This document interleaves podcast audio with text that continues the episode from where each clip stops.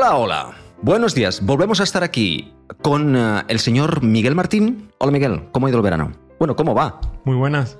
Muy buenas, sí, sí, eh, va bien. Eh, tenemos que decir que entre episodio y episodio tenemos que pegarnos algunos descansos y algunas vacaciones. Así que de, de- de nuevo, de vuelta a la oficina. Evidentemente, con estas calores es que no se puede hacer otra cosa, es que hay que descansar. Diego, tú sí que descansas, que no te no paras quieto, macho. ¿Qué son las vacaciones? No, yo espero que ahora ya sí toque así algún tiempo de vacaciones, pero bueno, sí, aquí estamos de nuevo con ganas de grabar y, un poco itinerante, pero esta vez yo creo que es el primer episodio en mucho tiempo que puedo grabar de novatos. eh, con un micrófono de verdad, sentado en una silla de verdad, nada de estar en un bar por ahí itinerante, ni, ni estar eh, conectado a la 3G y pensando al 4G y Dios, esto se va a cortar, ¿no? O sea que espero que hoy la cosa salga mejor. Me alegro, me alegro. Pues yo de hecho acabo de venir de viaje.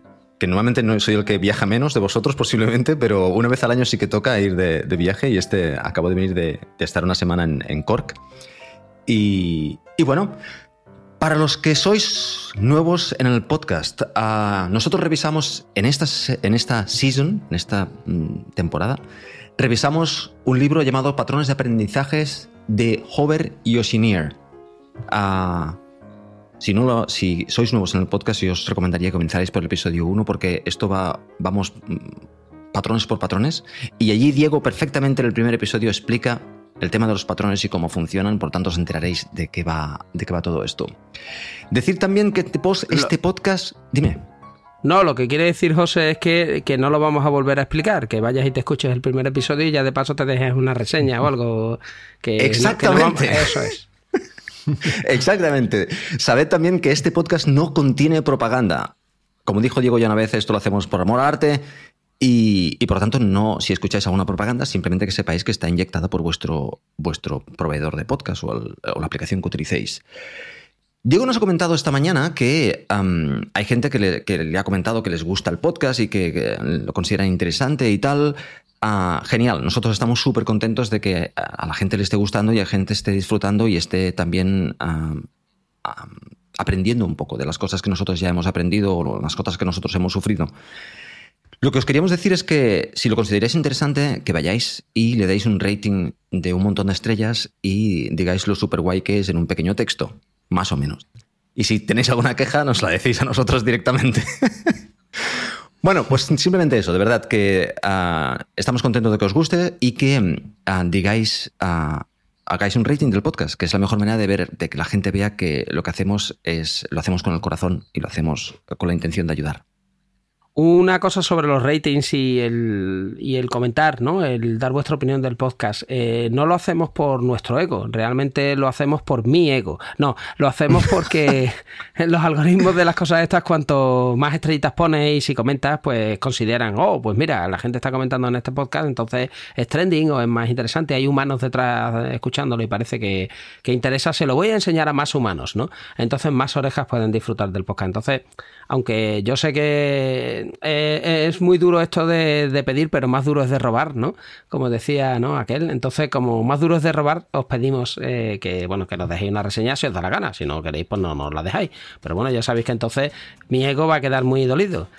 Que no, pero vamos.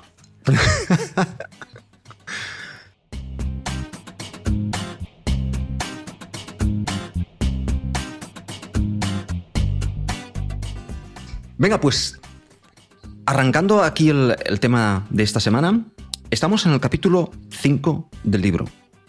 Y este capítulo mm, sé que hay personas en la sala que, que les gusta especialmente. Se llama eh, Perpetual Learning. Ah, mm, Miguel, ¿qué tal? Aprendi- aprendizaje perpetuo. Sí, pero ¿Lo eh, es como... así? Sí, tienes razón, aprendizaje perpetuo, porque yo pensaba que era la persona, el individuo que estaba aprendiendo, la, la- la persona que aprende constantemente, porque mm, no sé, con la portada... En la página de este capítulo hay un señor sentado leyendo un libro, que creo que es muy representativo de, lo que va el, capítulo. Pero no... en este caso, a diferencia de los, de los últimos capítulos, de los últimos capítulos, los últimos patrones, el título era muy evidente. Y en este caso no todos son tan evidentes. El primero que nos encontramos es ensancha tu ancho de banda o amplía tu ancho de banda. Expand your bandwidth. Y bueno, ¿quién quiere comenzar hablando de este? Bueno, yo no tengo Bueno, yo ningún... creo pro- que- Sí, pues bueno, perdón. Venga, dale, Diego, dale. No, no, lo mío va a ser muy corto, aquí está claro. Ponte fibra, ¿no? No, no iba de esto la cosa, Miguel. lo- Exacto, yo estoy, yo, to- yo estoy todavía conectado por cable, aquí no llega fibra óptica, así que... Bueno, yo, yo creo que en este caso sí, el, el título es bastante explicativo, por lo menos yo sí lo, lo veo así, y es que puede pasar que con el tiempo te dediques a hacer siempre lo mismo y eh, llegues a ser muy bueno en una cosa muy simple. Yo creo que aquí lo que nos quiere decir este patrón es que amplía tu ancho de banda en el sentido amplía cuáles son las cosas que estás aprendiendo cada día. Es decir, si te, te ves que en los últimos 10 años has estado siempre haciendo la, la misma cosa, no es que tengas 10 años de experiencia, es que has tenido el mismo año repetido 10 veces. Y este... Exacto, pues entonces este patrón te va proponiendo amplía qué otras cosas puedes ir aprendiendo. Eh, ¿cómo, lo veis, ¿Cómo lo veis ustedes? Eso me ha gustado mucho, Miguel. Yo no lo había visto de esta forma, pero creo que es muy inteligente y, y creo que además es cierto. O sea, siempre vas cogiendo cositas nuevas, pero realmente estás repitiendo lo mismo que, estás, lo mismo que, llevas haciendo durante, durante un montón de tiempo. Es curioso, no me lo había visto de esta forma. Es ah, interesante. Sí, yo creo que esto es la. Bueno, gente que se queda ya en un nicho. Eh, es un tema recurrente en el libro que siempre te está planteando el que tú eres un artesano del software, ¿no? Eres como, ¿no? Un craftsman, ¿no? Entonces, eh, eso es una visión más amplia en el sentido de que eres un programador en cualquier lenguaje, ¿no? Y que te tienes que cultivar como profesional no solamente viendo libros de programación, sino viendo pues otras cosas, incluso leyendo, pues yo qué sé, libros de marketing, aunque te creen arcada, en fin, este tipo de cosas, ¿no? Libros de producto para entender, ¿no? O de diseño, salir un poco de, no más que de tu zona de confort, de, pues eso, ampliar un poco, ¿no? Y hacerte un, un hombre del renacimiento del código. Entonces yo creo que es un tema eh, en el libro que es recurrente. Eh, nosotros somos programadores de cualquier cosa, independientemente del lenguaje, no somos fanáticos de un solo nicho. Si te haces fanático de un solo nicho, acabas siendo un experto en ese nicho. Pero eso, mmm, según el libro, y yo opino que también, ¿no? Puedes saber cada recoveco del SDK bueno, en mi caso, por ejemplo, iOS, ¿no? Te puedes centrar muchísimo en iOS y ser el mejor de iOS del mundo, pero ya está, eso es lo que sabes. Mm, Si quieres ser realmente un, un programador, ¿no? En el sentido más amplio de, la palabra, es también interesante que mires otros, eh, otros eh, temas. No, no, tengas que esperar, por ejemplo, a que aparezca SwiftUI y te diga Apple, oh, pues hemos inventado el tema este y dices tú, no, esto no está inventado, esto está, esto, esto de los interfaces declarativos así, con, ¿no? Eh, esto ya lleva inventado la tira. Entonces, si eso lo has visto antes, pues tienes una, una, mejor base, una opinión más formada, porque ya te has ido formando en otro, en otro frente. Entonces, para mí, expandir tu ancho de banda, aquí a lo que se refiere es no te quedes solamente en una tecnología o en un lenguaje, mira a otros, porque además, no sé cómo lo veréis vosotros, pero en mi caso, yo creo que cuantos más lenguajes aprendes, más rápido aprendes los nuevos lenguajes. Porque sabes más cosas, tienes más conceptos y dices, ah, mira, esto es como vi en Ruby no sé qué historia y, ah, y esta parte es como en Rust y esto es como en Swift y esta otra historia es como en Java, ¿no? Entonces al final coges conceptos aprendidos de cuatro o cinco lenguajes y compones este nuevo lenguaje que probablemente tenga conceptos de eso. Eh, ¿Cómo lo veis vosotros? Sí, cierto. Estás eh, viendo patrones eh, que, lo que estás haciendo, bien, ves diferentes patrones y, y es, pues haces uh, pattern matching, ¿no? O sea, ves, aplicas esos patrones, ah, esto es como aquello, aquello. Yo quería ir un poquitín más allá, y es que, mm, al menos yo como programador, pues siempre me centro en, la tecnología, en programación, en lenguajes de programación. Por ejemplo, aquí me había hecho una nota del de histórico de los lenguajes de programación que yo había aprendido, basado en lo que me decía el histórico de los lenguajes de programación que he aprendido, y te das cuenta que al cabo del tiempo has aprendido un montón. Pero yo quería ir más allá, y es que de hecho, de alguna forma lo ha dicho Miguel, y es que mm, es aprender cosas nuevas. Y eh, cualquier cosa nueva te puede ayudar. Mira, nosotros somos desarrolladores, pero al mismo tiempo trabajamos con personas. Por tanto, todo aquello que puedas aprender de cómo trabajar con personas, de cómo comportamiento. Aparte, al ser personas, también sufrimos y vivimos. Quiero decir que, por ejemplo, tú puedes estar en una época en tu vida en la cual estás trabajando en un tema que es muy duro. Es muy duro. Si realmente estás sufriendo cada día y es muy duro. Por lo tanto, todo lo que aprendas de psicología humana también te va a ayudar. A mí hay muchos libros que he leído de, cómo gestionar equipos, yo no gestiono equipos, pero de cómo gestionar equipos, de cómo trabajar con personas de diferentes, diferentes sitios del mundo, de cómo gestionar tus emociones, todas esas cosas te sirven a la hora de ser mejor persona y, por lo tanto, mejor desarrollador. Creo que Miguel, por ejemplo, es un gran fan de leer libros que no son exactamente de programación, ¿cierto, Miguel? Sí, y, yo creo que son importantes eh, leer libros sobre psicología. A mí eh, sí es verdad que me gusta mucho, pero lo que, a lo que iba es que es muy importante leer libros de psicología, de gestión de equipo, de cómo trabajar em, eh, con equipos distribuidos, por ejemplo, o cómo dar feedback a tus compañeros, incluso aunque no creas que eres, trabajas en un rol donde tienes esa responsabilidad, llega un punto en el que trabajas en equipo y simplemente el hecho de dar feedback, incluso aunque tú seas un individual contributor y no seas un, technical lead o un engineering manager o, un, un, rol de ese tipo, al fin y al cabo también tienes que dar feedback hacia arriba o tienes que dar feedback a tus compañeros. Entonces yo creo que todo eso suma y ayuda a ser mejor profesional en general, no solo a, intentar ser mejor programador. Cierto. A mí, de hecho, me gusta mucho cuando eh, aprendes, por ejemplo, a, trabajar con equipos o aprendes una, manera nueva de, socializarte con tu equipo, de aprender a comportarte delante de, tu equipo. Me gusta mucho experimentar, o sea, prueba una cosa y ver cómo, cómo funciona esto, a ver cómo se lo toman esto. Cuando trabajas mucho este tipo de cosas, estás aprendiendo técnicas. Es igual cuando aprendes eh, ciertos patrones de desarrollo de software, pues lo mismo, aprendes un comportamiento, no, ahora lo que toca es esto y esto es lo que irá bien en este momento. Pues básicamente estás aprendiendo tu arsenal, estás ampliando tu arsenal y por lo tanto ampliando tu ancho de banda de conocimiento como persona humana y por lo tanto como desarrollador.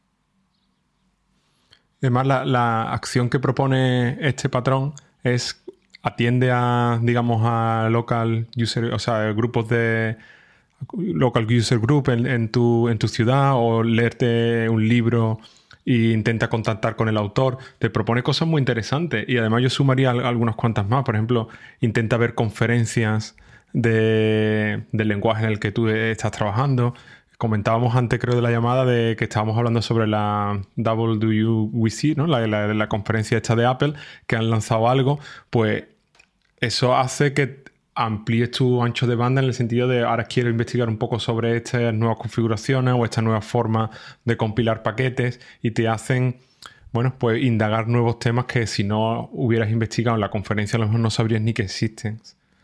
De hecho, además, el hecho de que estemos leyendo este libro es ampliar nuestro ancho de banda. Es decir, estamos leyendo es, es, metaprogramming, ¿no? Estamos leyendo de cómo leer, de cómo aprender, de cómo, por tanto, ah, todo, todo suma, todo suma. Haciendo, haciéndolo intencionalmente, todo suma.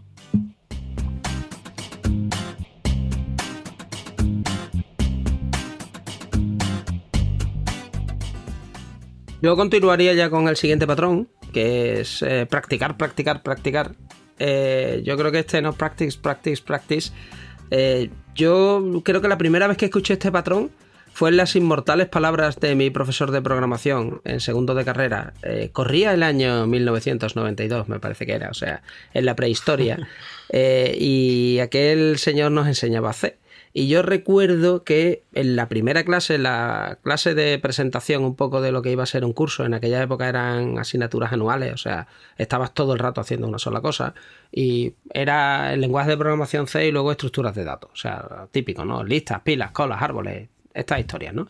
Él nos dijo, para aprobar esta asignatura tenéis que tener vicio, en el sentido de tenéis que estar programando todo el día. Dice, a mí me da igual que os leáis esto y lo entendáis. Si no lo programáis, si no escribís el código, si no lo modificáis, si no tenéis vicio programando, cuando llegue el examen no os va a dar tiempo, porque yo os voy a dejar llevaros todo el material que queráis, todos los libros, todos los apuntes, lo que os dé la gana, pero no te va a dar tiempo, porque no estás acostumbrado a programar, entonces tienes que tener vicio, o sea, tienes que tener mucha soltura programando. Y en aquella época los exámenes se hacían en papel, eran exámenes de estos muy agradables de seis horas de duración, con dos descansos en medio, y eran dos horas, un descanso, dos horas, otro descanso y tal, y eran pues tres ejercicios y tenías pues que programar lo que te pidieran en aquel momento, ¿no?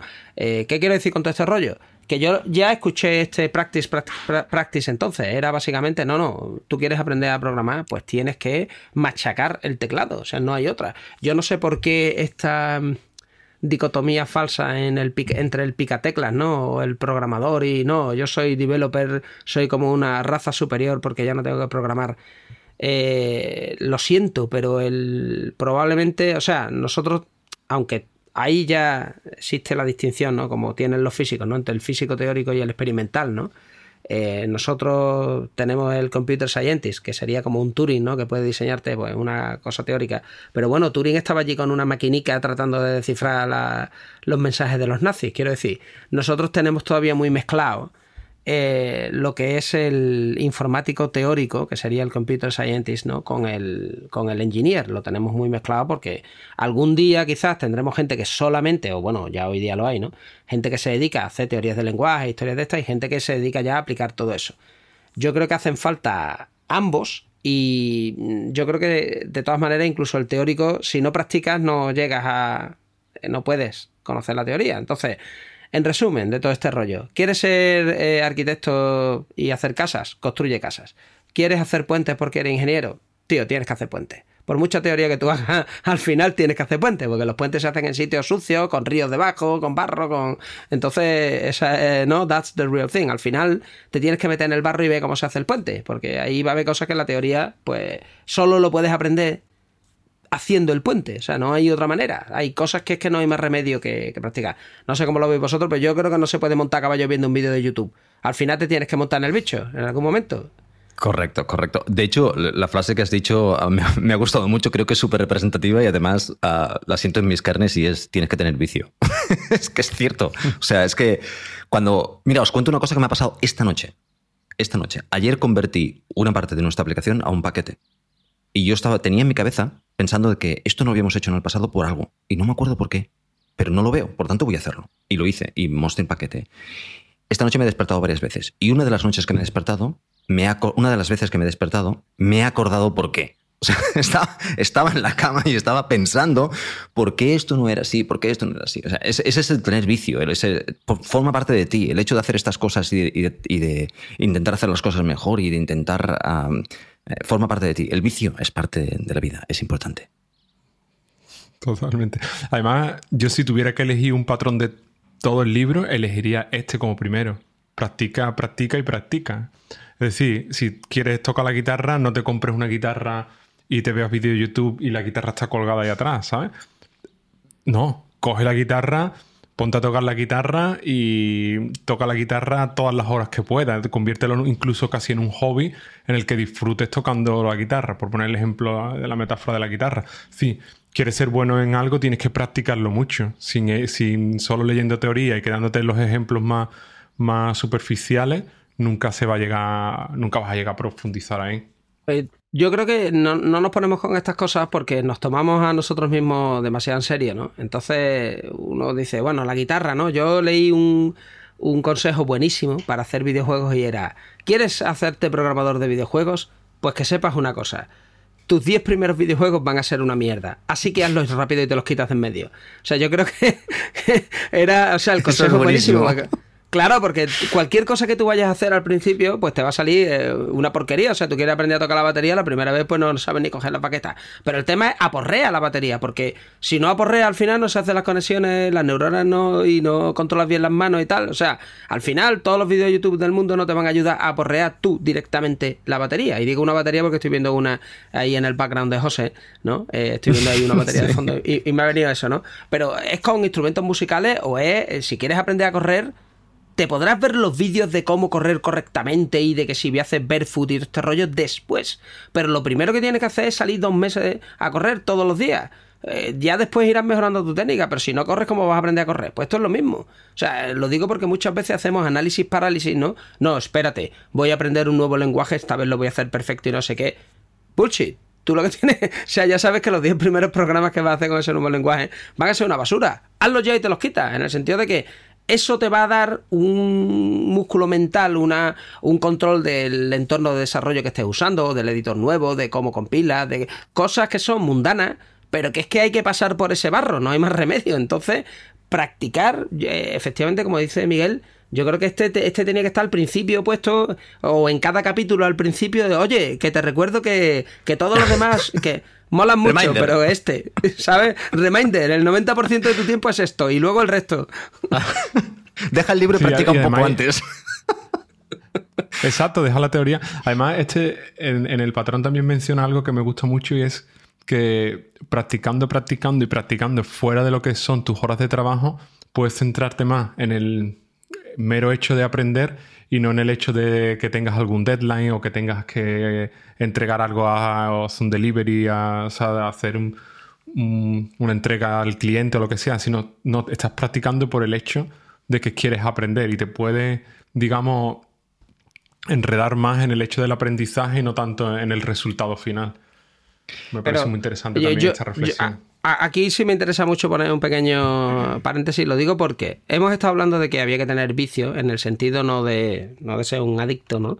sino de tener habilidad programando. O sea, no hay más remedio ¿no? que, acabarle pillando ¿no? el tranquillo a programar. Ahora estabas tú comentando el tema de eh, aprender fuera de horas de trabajo. No quiero que nadie piense, eh, pues, al menos yo en mi caso, eh, cuando te gusta mucho programar y es tu pasión, además de tu profesión, puedes tender a querer aprender cosas fuera del horario de trabajo, pero también hay que descansar, hay que saber cuándo desconectar, hay que saber, pues decir, oye, pues me voy a pegar un fin de semana entero que no voy a abrir el ordenador, si lo abro es para jugar a videojuegos porque me gusta y si no me gustan los videojuegos, pues ni abro el ordenador. O sea, también hay que saber desconectar y de hecho, eh, yo no sé si todo el mundo tiene esa suerte, pero sería interesante tener tiempo en el trabajo para aprender al menos las cosas de trabajo. Cosa distinta es que tú ya después llegas a casa y por los motivos que sean, porque tú quieres orientar tu carrera hacia eso y no es parte de tu trabajo y no te vas a poner a estudiar eso en horas de trabajo porque no te pagan o porque tienes interés en aprender una tecnología completamente distinta y dices tú, ah, pues voy a aprender a programar mainframes con COBOL, ¿no? Algo así, ¿no? Pues dices tú, oye, pues me pongo a hacer esto, pero me pongo a hacerlo porque me da la gana, no tiene nada que ver con mi trabajo y tal, ¿no? Pero yo creo que hay que, ahí hay que marcar un poco siempre los límites, ¿no? Y saber cuándo hay que descansar. O sea, lo, digo porque al final si estás agotado, no aprendes. Y aquí el objetivo es aprender. Entonces hay que escuchar también a tu cuerpo y saber cuándo tienes que parar y no hacer nada. Hay momentos en cual puedes estar, ah, puedes tirarte dos horas fuera del trabajo porque te apetece programando, pero también hay que saber, hay que saber descansar. Por cierto, Diego, yo no sé si lo he comentado en algún episodio, pero eso es una de las tácticas que yo sigo y es que yo dentro del trabajo, la primera hora del trabajo, siempre la dedico a estudiar. Siempre cosas que son relacionadas con el trabajo, pero son estudios, son horas de estudio. WWDC, ah, artículos, tal. Siempre enfocado a lo siguiente que vamos a hacer, lo siguiente que estamos haciendo o lo último que acaba de salir. Pero para mí es beneficioso para, para, la persona para la cual trabajo el hecho de que yo esté al día y el hecho de que yo esté fresco con, estudiando, podemos decir. Oye, y Por tanto, una pregunta maliciosa que te hago. Le estás dedicando una hora, ¿no? A la primera hora del día a estudiar y a que te da tiempo a hacer el resto con siete horas. Sí. Sí, ¿sabes por qué, no? Porque cuando vuelvas mañana o dentro de un mes o dentro de un año o dentro de dos horas, el trabajo siempre está ahí. O sea, el, trabajo tiene una cualidad que, y, es que es infinito. da igual la cantidad de trabajo que hagas, siempre hay más trabajo que hacer. Entonces, el tratar de obsesionarte con acabar el trabajo, eso en nuestro, en lo nuestro, eso no existe. O sea, tú acabas. Eh, hay otros trabajos, a lo mejor manuales, los que sí tú te pones a pintar una pared y ves cuando has terminado. He terminado cuando he pintado la pared, ¿no? O, estoy demoliendo una casa y yo veo cuando he acabado, cuando he demolido la casa. He acabado ahí, o está arando un campo y esa fase al menos la ves clara. Cuando está el campo arado, pues ahí he terminado. Pero el, concreto eh, de, de, lo que es cultivar, eso no acaba nunca. O sea, viene, ¿no? Es un continuo en el que tú nunca paras. Pues lo mismo pasa con lo nuestro. El trabajo siempre va a estar ahí. Y que te quites, entre comillas, una hora al día, es curioso, pero lo que hace es que esas otras siete horas lo que hace es que trabajas más enfocado. Y al final, pues hace lo mismo, pero lo hace en siete horas en lugar de en ocho. Así que yo creo que es una táctica perfecta. Yo hago lo mismo, ¿eh? Yo a la primera hora del día también intento aprender cosas y después ya me pongo en el trabajo, trabajo. Miguel, antes de continuar, creo que has dicho una cosa, mm, es que me lo he perdido porque me estaba leyendo una cosa mientras tú estabas hablando.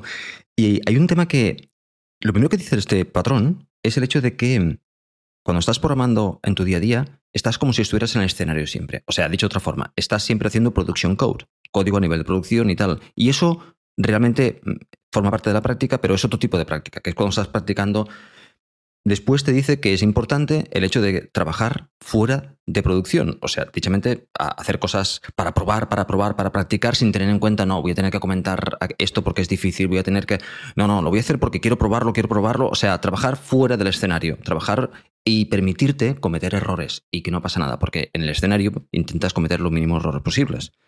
Bueno, pues quería remarcarlo porque ah, no sé si tú ya lo habías dicho, Miguel, esto.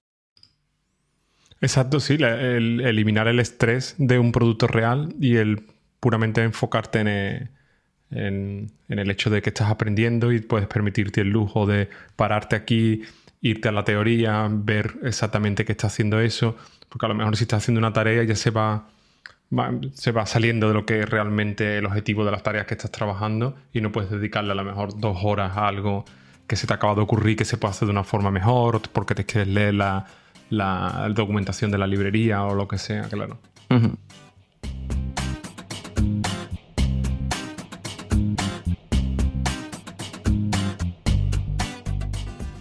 Bueno, pasamos al siguiente, que está súper relacionado y que también es uno de los espectaculares de este libro desde mi punto de vista.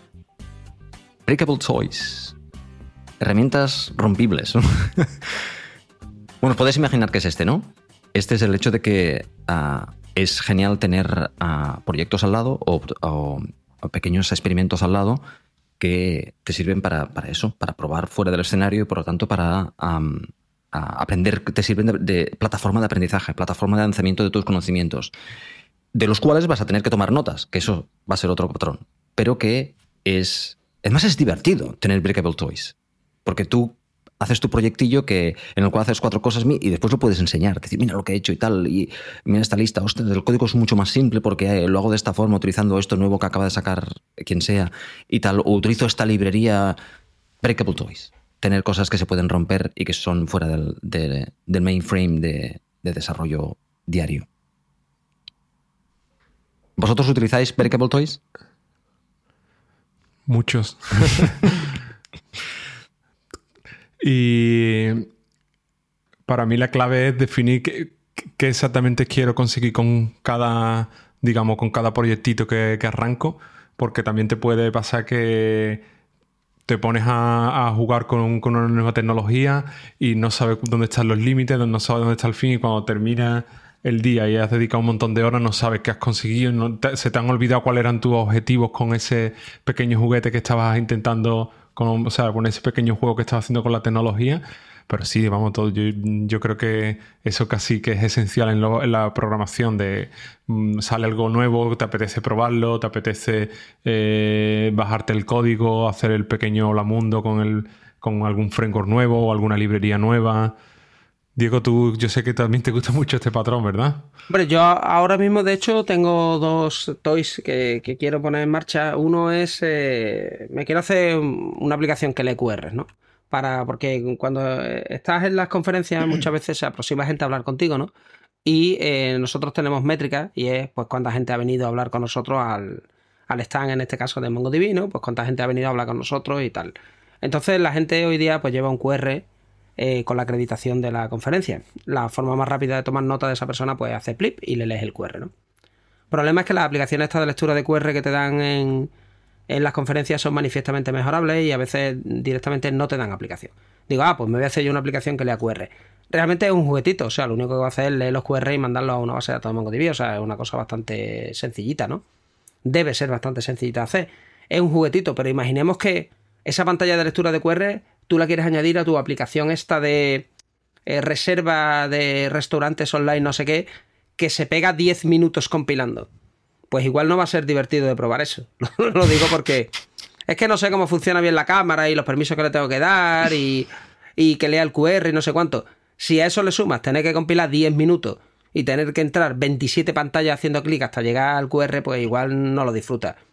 Yo que recomendaría en esos casos, cuando tengas que hacer algo totalmente nuevo que nunca has hecho antes, créate un pequeño proyecto, no tienes ninguna limitación, lo puedes, hacer un proyecto, entre comillas, pues sucio, así, rápido, para salir del paso, en el cual pruebes realmente la funcionalidad que te interesa y una vez que has aprendido cómo funciona eso, puedes tomar nota y entonces ya transponerlo, pasarlo al proyecto ya de verdad con código de producción y ahí ya pues te puedes obsesionar con escribir los test de unidad, hacer las cosas bien, ¿no? Pero para lo que es la prueba, yo esto lo uso un montón. De hecho, yo quería aprender Rust, ¿no? Y una manera de hacerlo es, oh, ¿por qué no me hago mi propio generador de sitios web de estos estáticos, ¿no? que básicamente lo que te lee es un HTML y, ¿no? O sea, una plantilla HTML, te lee Markdown y después te genera, ¿no? Un HTML. Pues bueno, pues eso me lo hago en Rust y al final, pues hay un montón de artículos por ahí que te lo explican, pues yo lo iré extendiendo. Pues otro juguetito. ¿Lo voy a usar eso en producción o en algo? No, es un juguete. Entonces, yo para aprender, uso eh, juguetes de estos rompibles, o sea, Breakable Toys, todo el tiempo. Y de hecho lo recomiendo todo el tiempo. Para aprender y para incorporar nuevas funcionalidades a ese proyecto monstruoso que no quieres tocar. No quieres tocar porque sí, te puedes crear una rama y tal, pero eh, tiene demasiadas cosas ya. Entonces es mejor hacerte algo enfocado a probar, a aprender esa nueva cosa y cuando ya lo tienes claro, entonces ya lo, lo añades. ¿Cómo lo veis vosotros? Sí, exactamente. Ah, quería hacerte una pregunta, Miguel. Me ha gustado mucho eso de que has dicho de definir los objetivos para el Applicable Toy. Eso no lo he hecho nunca. Te quería preguntar, ¿es una cosa que haces explícita o dices, con esto quiero esto? Eso es lo que haces. Porque yo eso lo hago de una forma intrínseca, pero no lo formalizo. Pero de hecho, me ha gustado el hecho de formalizarlo como decir, esto es lo que quiero conseguir. Cuando he conseguido esto, ya lo he conseguido. Yo lo hago eh, explícitamente en el sentido de me creo siempre como tengo mi eh, aplicación para gestionar mis proyectos y muchas veces tengo algunas ideas. Digo, me gustaría aprender un poco más, no sé, de cuando estaba aprendiendo Go, pues, quiero aprender un poco más de Go, de lo que es montar una aplicación de servidor. Y tengo varias ideas de como pequeños productos que podrían ser interesantes. Y digamos conecto esas dos cosas y digo, vale, pues con este pequeño proyecto, no sé, de montar un lo que decía Diego, ¿no? Una aplicación que te lee HTML y te hace un sitio estático, cualquier cosa que se te ocurra. Pone, vale, este, con esta aplicación, con este proyecto quiero aprender Go, quiero aprender el pequeño framework HTTP que te viene con Go integrado y quiero aprender esto. Entonces, en el día a día, cuando empiezas a jugar con la tecnología y empiezas a leer la documentación y se te ocurre que ahora hay otro framework o se te ocurre que puedes hacerlo de otra forma, voy de nuevo a la raíz del proyecto y digo, realmente me estoy alejando de los objetivos iniciales, ¿merece la pena? Vale, lo cambio y, lo vuelvo a escribir para que siempre esté ahí. ¿Que no merece la pena? Pues vuelvo atrás, intento, digamos, volver al objetivo inicial que había planteado. Yo igualmente me hago un pequeño documento de, especificación súper rápido, simplemente poniendo, pues me voy a hacer una aplicación de lectura de QR. Y la aplicación pues va a tener dos tabs o va a tener este tipo de navegación, me hago un dibujito de la aplicación y Oye, pues objetivos que quiero en esta versión 0.1. Pues quiero que se pueda leer el QR, que se guarde el local, que soporte offline, que se pueda subir a no sé dónde, que no sé qué, no sé cuánto, ¿no? Eh, ¿Por qué lo hago? Yo lo, hago explícitamente porque lo que no quiero es meterme ahí en un agujero eterno en el que nunca sé cuándo he terminado la aplicación. O sea, esto es, es una aplicación de prueba, ¿no? En el que, o una aplicación pequeñita. Si quiero hacer otras cosas, ya me lo pongo para la siguiente versión. O sea, por ejemplo, el generador este estático, ¿no? El generador este estático estaría fantástico que tuviera un CSS súper precioso, pero yo soy el peor del mundo haciendo CSS. Pues eso vaya a la versión 0.2. Inicialmente probablemente ni tenga CSS, quiero decir que va a ser HTML lo más feo del mundo. Pues ya está, pues me da igual, o sea, ya lo haré en otra versión. O por ejemplo, me gustaría que si dentro del Markdown hay un enlace a un tweet, que coja lo que es el card de este social, ¿no? Y, y, te lo ponga ahí en lugar de ponerte simplemente el enlace eso no es, no es imprescindible ahora mismo, para mí, quiero decir, en este juguete inicial. Ahora mismo en este juguete inicial, para mí, lo que es importante es aprender Rust y aprender cómo leer ficheros ¿no? del sistema de ficheros, cómo manejar cadenas en memoria. Eso es lo importante para mí, ese es el objetivo. Entonces, esto que sería ya como algo más de un producto terminado, eso va a la siguiente versión. Entonces, yo siempre me hago un pequeño documento en el que pongo eh, versión no sé qué, objetivos, ¿no? Y si ya tengo claros objetivos para siguientes versiones, pues me pongo versión 0.2 y ahí voy poniendo cosas. Y en la versión 0.1, el apartado más importante para mí son no objetivos de esta versión. O sea, siempre me pongo no objetivos. Hacer esto, hacer no sé qué, hacer... No, eso no son... Lo digo porque si no después acabas haciendo algo y dices, ¿y yo por qué estoy haciendo esto? O sea, ¿por qué, estoy implementando esta funcionalidad si esto al final era un juguete? O sea, ¿por qué me he puesto aquí a escribir 200 test de unidad o me he puesto a, meterlo en integración continua si, si es un juguete? O sea, ahora mismo su objetivo es, aprender y que, yo aprenda a través de usarlo. No es hacer una aplicación perfecta en producción. Si el juguete es aprender a montar la aplicación perfecta, pues entonces sí. Pero si no, no. Si no, estoy perdiendo el tiempo. Entonces, el objetivo es practicar, pero tener claro un poco cuál es el ámbito de, la práctica. No sé si estamos de acuerdo. Interesante. ¿Ves que soy más formales que yo a la hora de hacer proyectos, a la hora de hacer juguetes? Y ahora me parece que he aprendido un poquitín más cómo hacer juguetes. Porque yo era un poquitín, lo que has dicho tú, Diego, de meterme en el hole, de meterme en el, rabbit hole, de meter, comenzar a meter cosas, comenzar a meter cosas. Cuando me he dado cuenta he perdido demasiado, demasiado tiempo para hacer una cosa que realmente no era el objetivo inicial. El definirlo me ha gustado. Eso no, no lo había hecho nunca y a partir de ahora voy a intentar hacerlo. Pero te garantizo que como tú eres pianista, eh, cuando tú te pones a practicar con el piano, a que no te pones a practicar cualquier cosa que se te ocurre. A lo mejor hay un día que te da ese gusto. Pero habitualmente tú tienes como, ¿no? Como un plan y dices, pues hoy me toca practicar escalas, mañana me toca practicar la canción no sé qué, el otro día voy a practicar tocar con dos manos de esta manera no sé qué historia, el otro día voy a practicar tocar esta zona del piano, otro día, y el día, tú tienes un objetivo muy claro, o sea, ese día que es un breakable toy, porque ese día de práctica es un breakable toy, te puede salir cualquier basura, da igual, si lo que estás es practicando, lo que, o sea, el disfrute está en practicar.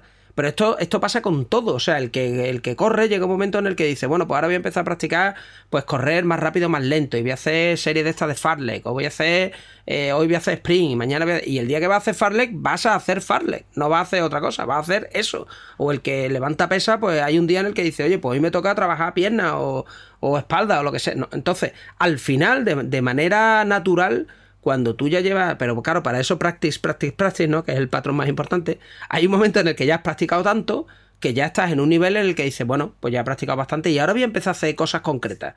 Eh, y todos tenemos un plan. El tema está, o la única diferencia está en que si lo pones por escrito y te tiene que llevar tres minutos, porque lo importante es practice, practice, practice, pero te tiene que llevar muy poco, yo al menos le dedico poco tiempo al documento eso, lo escribo en un momentito, ¿no? Tardas nada, pero tienes ahí como un, ah, ya tengo como el plan, ya, ya tengo claro lo que quiero conseguir con este cacharro. Y, e inmediatamente pasa a programar. Pero es que si no, a mí me da la impresión de que es practicar un poco pollo sin cabeza, ¿no? O sea, es ponerte a hacer cosas, pero realmente no tienes claro qué es lo que quiero hacer, ¿no? no yo creo que todo, ¿no? Terminamos así, ¿no? De manera sin darnos cuenta, ¿no?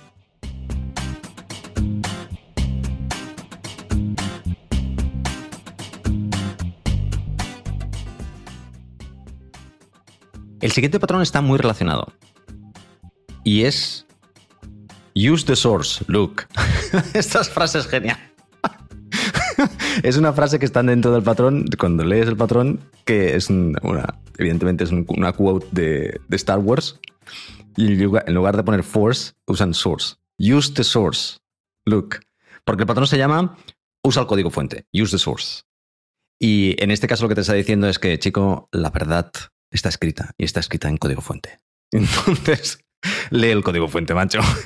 y es como vas a aprender. No solo lee tu código fuente e intenta entenderlo, sino lee el código fuente de otros proyectos, lee el código fuente de, de, de, proyectos que tú utilizas. Por ejemplo, si en tu proyecto estás utilizando una librería constantemente, pues mm, hey, pierda un rato de tanto en tanto. En lugar de ver el último capítulo de tu serie preferida, pues mira los últimos PRs que han subido en este proyecto, a ver qué, qué te parecen, a ver qué opinas. Y ahí, por cierto, quiero hacer un comentario. Hace muchos, muchos, muchos, muchos años atrás, en mi fascinación con Linux, ah, me puse a mirar el código fuente de Embedded Linux. Y yo pensé que el código fuente de Embedded Linux era un auténtico desastre. o sea, en mi cabeza, de como yo estaba trabajando en aquel momento, ese código fuente era lo más atroz que había visto en mi vida. Y claro, hasta que no te pones a mirar un código fuente, tú no eres capaz de evaluarlo. Posiblemente en aquel entonces yo no era capaz de evaluar la calidad o poca calidad del, del, código fuente de Linux. Pero esa fue mi percepción. Y entonces, si no miras otros códigos, ¿cómo vas a saber si lo que tú estás haciendo es bueno o no bueno? Por lo tanto, aparte del código de tu equipo, mira el código de otros proyectos y tal. Mm, tómalo como, un hábito el aprender de, otros proyectos. Y es interesante ver cómo están hechos otros proyectos. Además de que puedes pillar un montón de ideas que te pueden servir para, para, tu, para, tu, para tu día a día. Nota, es difícil leer el código de otras personas. Especialmente un proyecto completamente foráneo a tu, a tu conocimiento eh, es todavía más difícil. Pero bueno, forma parte de la parte divertida, ¿no? Es, es, un, es un puzzle. ¿Qué opináis? Yo tengo que reconocer que lo he intentado alguna vez que otra y me cuesta aprender mirando el código fuente de, librería. A lo mejor ha sido que nunca he elegido el, proyecto adecuado para intentar aprender de él. Pero es verdad que cada vez que he intentado buscar el, el código fuente de alguna librería o de algo, algún proyecto que yo, que yo uso, eh, digamos, a lo mejor el nivel de abstracción es grande o, digamos diferente en el que yo estoy acostumbrado y no conseguido mucho eh, en el tema de, ver, de, mirar el código fuente. Diego, ¿tú sí eh, has practicado eso de mirar el código fuente de algún proyecto y has conseguido aprender algo de ahí? Bueno, de hecho lo estoy usando ahora mismo y cuando digo ahora mismo quiero decir mientras hablamos, porque esta mañana preguntaba, oye, ¿habéis usado alguna vez SwiftFormat? ¿no? Entonces eh, resulta que la documentación de SwiftFormat yo no me aclaro con cómo hay que pasarle ciertos parámetros. Entonces, como en la documentación tampoco me aclaro, la única manera de saber cuál es el nombre auténtico de los parámetros es irte al código fuente y leértelo. no hay otra. Pues, al final, ¿no? Eh, sabéis que el compilador eh, tiene la razón absoluta, ¿no? Siempre es el que tiene la razón. Y hay veces que no tiene más remedio que irte. Yo creo que, a ver, leer el código fuente mm, siempre no nos gusta, en el sentido de que nos gusta tratar las librerías, ¿no? O proyectos de otros nos gusta tratarlo como cajas negras que nos dan funcionalidad. Entonces, cuando yo creo que la resistencia a leer el código fuente viene de, varios puntos. El punto primero es cuando estoy en el trabajo y tengo un problema y sé que hay una librería o un componente que me arregla el problema, yo quiero que eso sea una caja negra. Tú, la promesa es que esto me arregla el problema, dámelo, dime cómo lo, manejo desde fuera. No quiero ver cómo está hecho. No quiero ver cómo está hecho porque tengo otras cosas que hacer, ¿no? Y ahora mismo necesito la ayuda de esa pieza ya prehecha, ¿no? Y que me ayude. Eso, por un lado, pues nos lleva a no querernos leer el contenido porque eh, también está como la idea de, pues si me lo leo y lo entiendo, para eso ya lo escribo yo, ¿no? Bueno, siempre está bien el leerlo, el leerlo porque si esa librería en algún momento pues se abandona o tal o pasa cualquier cosa, pues resulta que dices tú, ah, pues esto lo podía haber hecho, ¿no? Lo podía haber hecho yo mejor, ¿no? De hecho, mirando el otro día un eh, hay un sistema que se llama Injection eh, que sirve para inyectar código en caliente en Swift, ¿no? Dentro del simulador, de manera que tú estás cambiando una clase y se inyecta en caliente. Y mirando ejemplos de código, pues eran manifiestamente mejorables. De hecho, tengo puesto, ¿no? Tengo puesto una nota ahí de esto se puede hacer de otra manera y eh, este código es manifiestamente mejorable. Pero yo creo que la segunda resistencia de lectura del código viene, eso en las inmortales palabras de Joel Spolsky, es mucho más difícil leer código que escribir código. Eh, lo cual, eh, eso siempre ayuda a que practice, practice, practice sea más fácil, ¿no? Siempre es más fácil escribir código tuyo propio porque está en tu cabeza. Entonces, es fácil leer tu propio código. No, es fácil escribir código. Cuando han pasado dos meses, leer tu propio código también te toca las narices. Porque ¿y quién escribió esto? ¿Y por qué hice esta basura? Pues no es que sea una basura. ¿eh? Es que leer incluso tu propio código siempre es duro. Es duro porque tienes que leerlo y volvértelo a meter en la cabeza. O sea, cuando lo estás escribiendo no nos damos cuenta de una cosa. A ver, eh, doy un paso atrás. Escribir código es una actividad eh, que, es eh, rara y es extenuante mentalmente porque tienes que estar funcionando en diferentes capas de abstracción a la vez y estás manejando diferentes lenguajes a la vez. Me explico. Si estás haciendo cualquier aplicación de backend, tú estás pensando a la vez en el lenguaje de programación, que a lo mejor es Go, en el sistema de colas que va a llegar esto porque está el NQ Rabbit, este no sé qué historia, estoy pensando en la consulta SQL o no, o no SQL que estoy haciendo y estoy pensando cómo va la gestión de memoria de todo esto y lo que la máquina virtual está haciendo. Y estoy pensando que esto después va a subir con un push no sé qué y le estoy trabajando la rama. Todo eso está en tu cabeza a la vez. Entonces, cuando consigues crear eh, ese entorno en tu cabeza, es fácil que el código salga. Cuando estás leyendo el código pasado dos meses, tienes que volver a recrear todo ese entorno en tu cabeza. Y es extenuante. por eso que te saquen de la zona eh, molesta tanto, ¿no? Que te, cuando ya tienes creado todo ese esquema mental, ¿no? Toda esa arquitectura en tu cabeza, el que te distraigan y de pronto te saquen de la zona molesta tanto porque volverte a meter todo eso en la cabeza es como leer tu propio código de nuevo. Y eso no nos gusta, pero no nos gusta no porque no nos guste leer código, no nos gusta porque meterte en la cabeza de alguien, incluso el tú del pasado, es duro, es complicado. Yo creo que ayuda mucho el tener siempre en cuenta que es agotador, es hacer eso.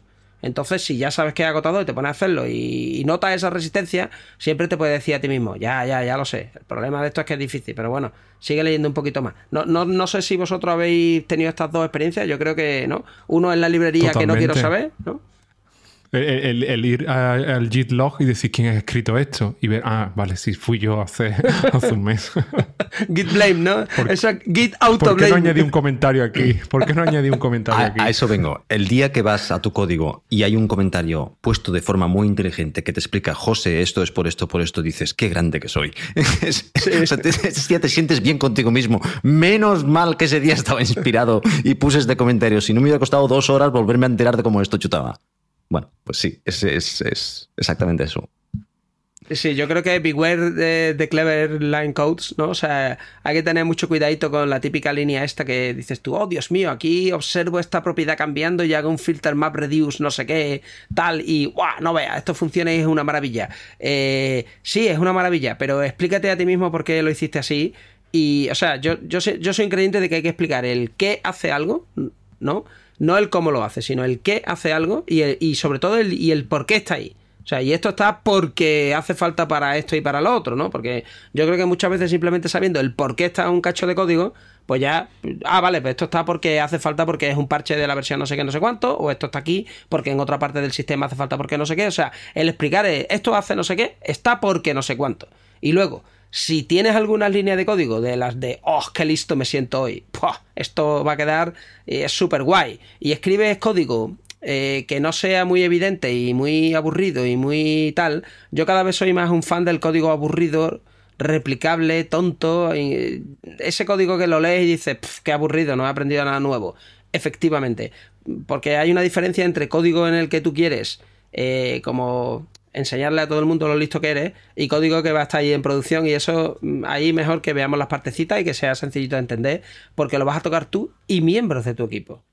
Y, tú en el futuro. Entonces, yo con las cosas de trabajo ahí intento que el código sea eso, aburrido, replicable, sencillo intento no hacer demasiadas cosas raras, ¿no? Eh, y si hago una cosa rara lo explico. Yo sé que los comentarios hoy día pues tienen mala fama, pero yo soy yo creo que los comentarios son código, que los tienes que mantener y punto.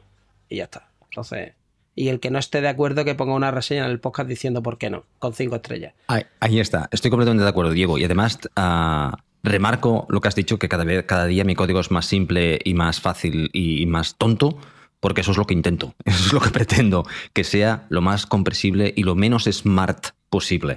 Evidentemente hay herramientas que MapReduce y todas estas cosas que se utilizan y tienes que aprender a utilizarlas correctamente y ya está, pero que el código, cuando por ejemplo hay tres líneas que tú dices, hostia, estas tres líneas haciendo esto en conjunto, sácalo fuera una función y pon el nombre de la función que se entiende perfectamente lo que hacen esas tres líneas y el día que te lees eso dices, ah, estas tres líneas, no me acuerdo exactamente lo que hacen, pero la función me está diciendo, aquí hago esto ya está. Como el detalle de cómo se hace, si quiero entrar o entro. Pero eso ya me ha quitado estas tres líneas del medio y ya me ha aclarado con una línea exactamente lo que se hace. Una cosa tan simple como esa, que se aprende al principio de la programación, extraer métodos, te puede ayudar a evitarte un comentario. Y cuando no te puedes evitar el comentario que crees que esto es importante y aquí tengo que poner un comentario, no te cortes un pelo y pon el comentario y explícalo con bien, punto. No pasa nada, un comentario bien puesto es un comentario bien puesto. Lo que no tiene sentido es lo que tú dices, Diego, a comentar toda la línea, esto hace esto, esto hace esto, esto hace esto. No. Es en aquel momento en que tú cuentas un comentario y dices, si aquí he puesto un comentario es porque esto es importante. Voy a poner un ejemplo de por qué a veces ¿no? Eh, se escribe código feo, entre comillas, redundante o tonto, o se pone un comentario que, bueno, ¿y para qué lo pones si es evidente? Eh, en un lenguaje orientado a objetos tú puedes tener una clase base, ¿vale? Y esa clase base implemente una interfaz, ¿ok? Entonces tú tienes un hijo de esa clase base y otro hijo, imaginemos, ¿no? Entonces si yo estoy dos niveles por debajo y resulta que la clase base implementa una interfaz, pero esa interfaz tiene una implementación por defecto, Resulta que todas las clases hijas de esa clase base mm, automáticamente reciben esa implementación por defecto. Yo leyendo el código de la clase hija como narices voy a saber que eso tiene ahora la función fulanita de copas que viene del interface que tiene un... No lo puedes saber. O sea, ahora te tienes que leer la clase padre y la clase padre del padre y estamos diciendo que leer el código pues no nos gusta, ¿no? Nos aterroriza. Hay una manera muy sencilla. Pon en las clases hijas que también implementan esa interfaz. Y alguien dirá, pero es que no es necesario, la clase base ya lo implementa. Ya, pero e, efectivamente, porque las clases ya lo implementan, lo puedes poner. ¿Es redundante? Sí, pero eso es documentación. Documentación en el sentido de que es como una llamadita de atención de cuando estés leyendo el ficherito ese, dos niveles por abajo, dirá, ay, esto implementa la interfaz no sé cuántos. Y puedes poner incluso un comentario, eh, tal, esto lo, lo implemento de la clase padre de no sé quién. Y de esa manera, pues te ahorras un montón de espacio y te puedes dar después una palmadita en el hombro. Ese es el tipo de código en el que alguien dirá, oh, pues este código no sé qué, no sé cuántos, porque no hace falta, es muy feo, no sé qué. Sí, sí, lo que tú quieras, pero yo cuando esté leyendo la clase esas dos niveles por debajo, no, no estaré rascándome la cabeza y diciendo, ¿y esto por qué tiene la función fulanitas? que esta función dónde está escrita, que no sé ni dónde... O sea, para evitar ese tipo de momentos de pánico en los que ni sabes por qué hay código en, en cierta zona, yo creo que ayuda mucho el el sobrecomunicarte a ti mismo, eh, poniendo incluso código redundante y tan sencillo de leer, pues que sea eso, para tontos, ¿no? En fin. Yo incluso a veces en las PRs pongo This is intentional. Para que no me venga el comentario de, de esto se puede hacer. No, no, es que lo he puesto. This is intentional. ¿Sabes? tiene un motivo para estar ahí. Estás explicado. Por cierto, Recuerdo que muchos años atrás también decidí que esto de leer el código era importante, pero que era muy, muy difícil. Y entonces fui buscando un libro que me explicara cómo leer código correctamente. Y encontré un libro que se llama Code Reading de un tal Diaminis Spirelis o algo así. Este libro lo podéis encontrar por ahí. Eh, el libro no me sirvió de nada, también os lo digo, o sea, lo intenté, pero no me, no me sirvió. A lo mejor si me lo leo ahora, sabré más y por tanto lo, comprenderé. Pero en aquel momento pensé, mmm, creo que no lo pillo. Pero, bueno, mire, que sepáis que hice el esfuerzo de comprarme un libro para, para, para, intentar aprender a leer código mm, de forma más eficiente y no triunfé. Pero bueno, a veces pasa. Porque yo sé, porque no te lo vendieron bien, porque tú cuando lees código tienes que abstraerte de todo y centrarte solo en el código y, y, vivir el momento de leer el código. Entonces, si te lo tomas como meditación mindfulness, leer código es divertido pero no. Ah. Realmente ese es el truco, pero no va a ser. O sea, leer código es difícil, ya está. Y eso es. Y es difícil por las razones que dijimos antes, porque te tienes que meter en la cabeza no solo el código que estás leyendo, sino mil cosas del sistema que van alrededor. Y es difícil y ya está. Entonces, enhorabuena a los premiados. Cuando te sientes a leer código, pues ya sabes que, pues que te, lo tienes que meter en el coco, incluso ir tomando notas, leyendo tu propio código de hace tres meses, porque no te acuerdas de lo que hiciste y punto. Y no, y no hay otra. Entonces, siempre está bien que dejes nota o en el código o que use los comentarios astutamente, o sea, poniendo, oye, pues esto está aquí porque no sé qué, no sé cuánto. Y te ayudes a ti mismo a, reconstruir todo ese follón mental ¿no? que necesitas para entender tu código. Fin. Bueno, chicos, ¿qué os parece si lo, dejáis, lo dejamos aquí? Yo creo que sí, hoy hemos visto ya eh, muchas cositas interesantes. Yo creo que vamos a dejar el siguiente que también es muy bueno para, empezar el, siguiente episodio. De hecho, no hemos visto cositas interesantes. Hemos visto los mejores patrones posiblemente del libro, al menos en la opinión de algunos de nosotros, ¿no? Bueno, pues entonces, si lo dejamos aquí, os puedo decir que comprad el libro, si, aunque no sea necesario, si lo veis, porque el libro, tal como dijo Diego en uno de los primeros capítulos, es finito, es agradable, es, es flexible, es, es, es un libro para tener. Huele bien. Huele bien. Enviad preguntas. No hemos recibido preguntas, pero estamos abiertos a que nos preguntáis a lo que queráis. Ay, por cierto, ¿sabéis lo que se me ha ocurrido como un vídeo podcast súper interesante mientras estabais hablando hace un momento? Quería decir, se me ha olvidado. Imaginaros viernes por la noche, revisión de código en grupo. y coger una librería y revisar en grupo. Posiblemente sería infernal de ver, pero resultaría un ejercicio interesante. Fiestón, ¿no? Fiestón de viernes, ¿no? Volvámonos locos, ¿no? Vamos a revisar código en Perl, ¿no? Mientras tomamos chupitos de whisky, ¿no? A ver qué sale. Así que probarlo. También, si encontráis el podcast interesante, compartirlos con otras personas o hacer un rating de cinco maravillosas estrellas o lo que creáis oportuno. Ah, para, para que otras personas puedan conocer la existencia del podcast y así a que seamos más. Y si tenéis algún comentario a hacer de, si, de cómo podíamos hacer esto mejor o de lo que estamos haciendo rematadamente mal, nos lo decís, estaremos encantados de aprender como siempre. Y una última cosa, si encontráis algún libro interesante, algún libro que creéis que podría ser interesante que lo hiciéramos en este mismo formato, pues hacednoslo saber y así sabremos más. Chicos, como siempre ha sido un placer. ¿Tenéis alguna plan para esta semana? El fiestón del viernes sigue adelante. Va a ser que no. Pues nada, Diego, que tengas una muy buena semana. Muchas gracias. Igualmente, pasarlo bien. Eh, Miguel, que disfrutes. Nos vemos pronto. Hasta luego. Adiós.